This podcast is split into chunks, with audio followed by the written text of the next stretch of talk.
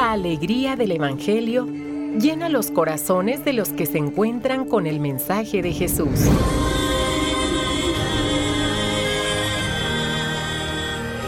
El Evangelio de hoy. El Evangelio de hoy. En voz de Monseñor Sigifredo Noriega Barceló.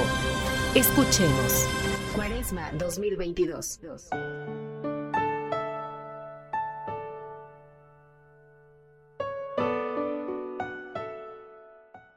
11 de abril, lunes de la Semana Santa. El día de ayer hemos iniciado esta gran semana, una semana intensa, en la que la Iglesia nos invita a hacer memoria, a vivir, a actualizar el misterio pascual. Llega la Pascua el paso de Dios en medio de su pueblo. Son días los que vamos a vivir, días llenos de contrastes, de emociones, de palabras, de gestos, de personajes, de luces y oscuridades. Son días, no de fiestas, pídense a la Pascua son días de silencio. ¿Y por qué no decirlo? Son celebraciones. Culminan en la gran fiesta pascual. Son días de pasión. Pasión de Dios por el reino, por la humanidad. Con María, vivamos y esperemos en la fe que viene la última palabra la tiene la luz, la vida, la resurrección. Y con María escuchemos la palabra estos días de una manera especial. Hoy, lunes santo, no gritará ni hará oír su voz en las plazas. Del libro del profeta Isaías.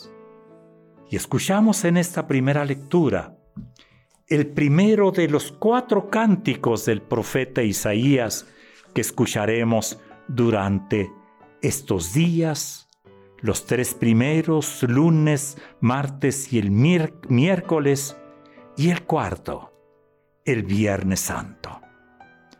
Y el cántico que hoy escuchamos concreta concreta, sí, eh, profetizando lo que va a vivir Jesús.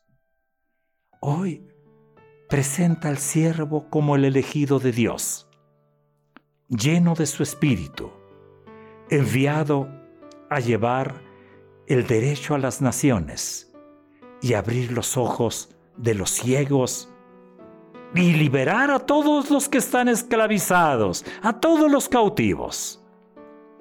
Además, en este primer cántico se describe el estilo con el que o con que actuará el, el siervo.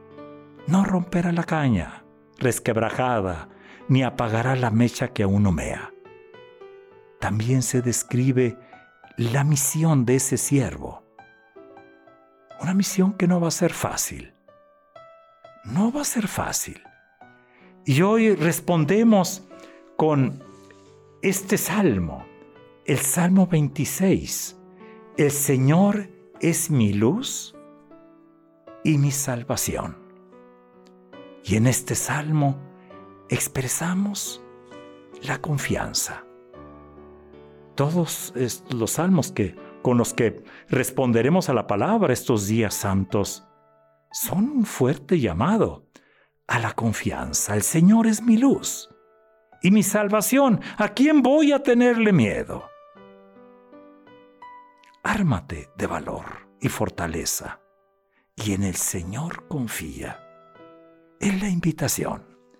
Y del Santo Evangelio, según San Juan, escuchamos, seis días antes de la Pascua, fue Jesús a Betania, donde vivía Lázaro, a quien había resucitado de entre los muertos. allí le ofrecieron una cena. Marta servía y Lázaro era uno de los que estaban con él a la mesa. María tomó entonces una libra de perfume de nardo auténtico, muy costoso. Le ungió a Jesús los pies con él y se los enjugó con su cabellera. Y la casa se llenó con la fragancia del perfume.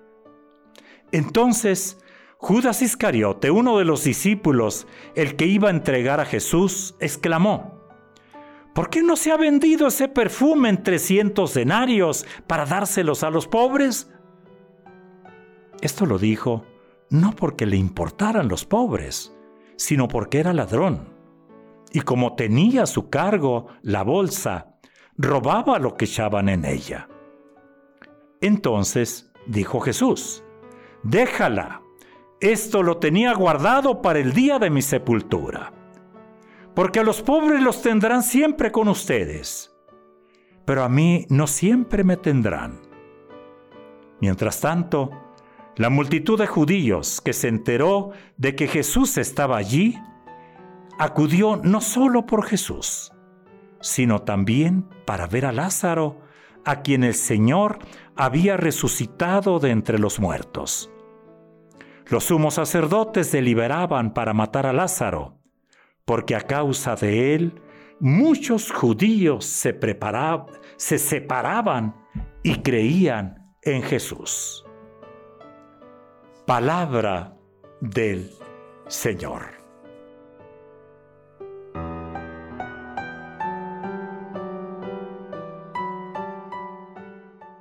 Los textos que escuchamos en estos días santos están escogidos, han sido elegidos pensando en la cercanía de la Pascua.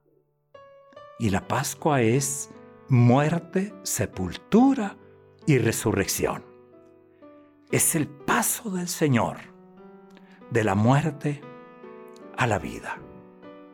Por eso hoy escuchamos seis días antes de la Pascua en Betania. Hermosísima, ¿eh? entrañable cena que acontece en Betania. Esa es la razón por la que la liturgia nos propone este Evangelio. ¿Qué sucede? La queja de Judas sirve para señalar la intención, la intención que tiene este gesto simbólico. La unción, la unción, la unción. Jesús es consciente de que su fin se precipita. Y él va a interpretar este gesto de María Magdalena o de María, la hermana de Lázaro, como una unción anticipada, que, que según la costumbre judía se hacía en los cuerpos ya sin vida. Y esta unción presagia su muerte, presagia su sepultura la muerte de Jesús ya se ve cercana. No va a ser fácil, claro que no. Ya, ya, ya, ya sus enemigos deciden matar también a Lázaro. Porque muchos se separaban y creían en Jesús. Así termina el texto sagrado. Días santos. Meditemos, contemplemos entremos. Hoy les sugiero que entremos a la casa de estos tres hermanos, María, Lázaro y Marta. Y, ojalá disfrutemos también nosotros eh, el aroma del perfume que derrama María sobre los pies de Jesús. Qué hermoso.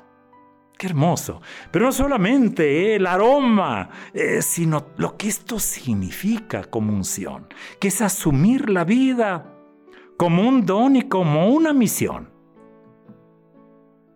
como una gracia que nos compromete y nos compromete a compartir la vida. Jesús va a entregar la vida. y entregar la vida. De ahí viene el gozo de vivir, el sentido de la vida, tan lastimados que estamos en estos últimos dos años. Lastimados por la pandemia, lastimados por tantas violencias, lastimados hasta por desesperación. La desesperación. Es día lunes. Hemos iniciado estos días santos. Vivámoslos con intensidad.